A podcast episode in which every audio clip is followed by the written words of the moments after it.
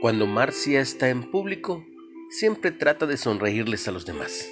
Es su manera de alcanzar a quienes tal vez necesiten ver un rostro amigable. Casi siempre le devuelven la sonrisa, pero en una época en la que ordenan llevar una máscara, se dio cuenta de que la gente no podía verle la boca y en consecuencia su sonrisa. Es triste, pensó, pero seguiré haciéndolo. Tal vez vean mis ojos que estoy sonriendo. En realidad, hay un poco de ciencia detrás de esa idea.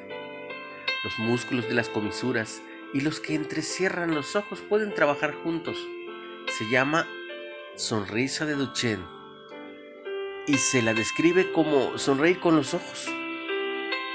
Proverbios nos recuerda que una mirada amistosa alegra el corazón y el corazón alegre constituye un buen remedio. Muy a menudo las sonrisas de los hijos de Dios brotan del gozo sobrenatural que poseen. Puedes ver la lectura en Proverbios 15 a partir del 13.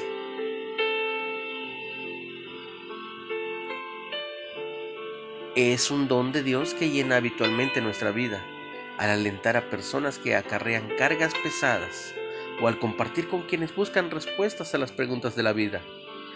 Aún en medio del sufrimiento, nuestro gozo puede brillar igual.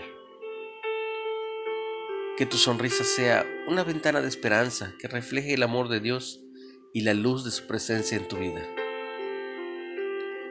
Una reflexión de Sindhis.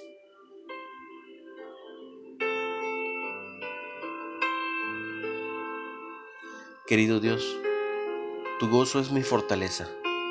Ayúdame a ser para los demás un mensajero de tu amor. ¿Qué más enseña la Biblia sobre el gozo encontrado en Cristo? ¿Lo has experimentado? ¿Cómo contribuye el gozo interior a una mente, cuerpo y espíritu saludables? Sonríe. Es gratis. Comparte el mensaje. Y si puedes, síguenos en Spotify como Reflexiones de Ávila con H. Y en Facebook como líderes de hoy, nueva era.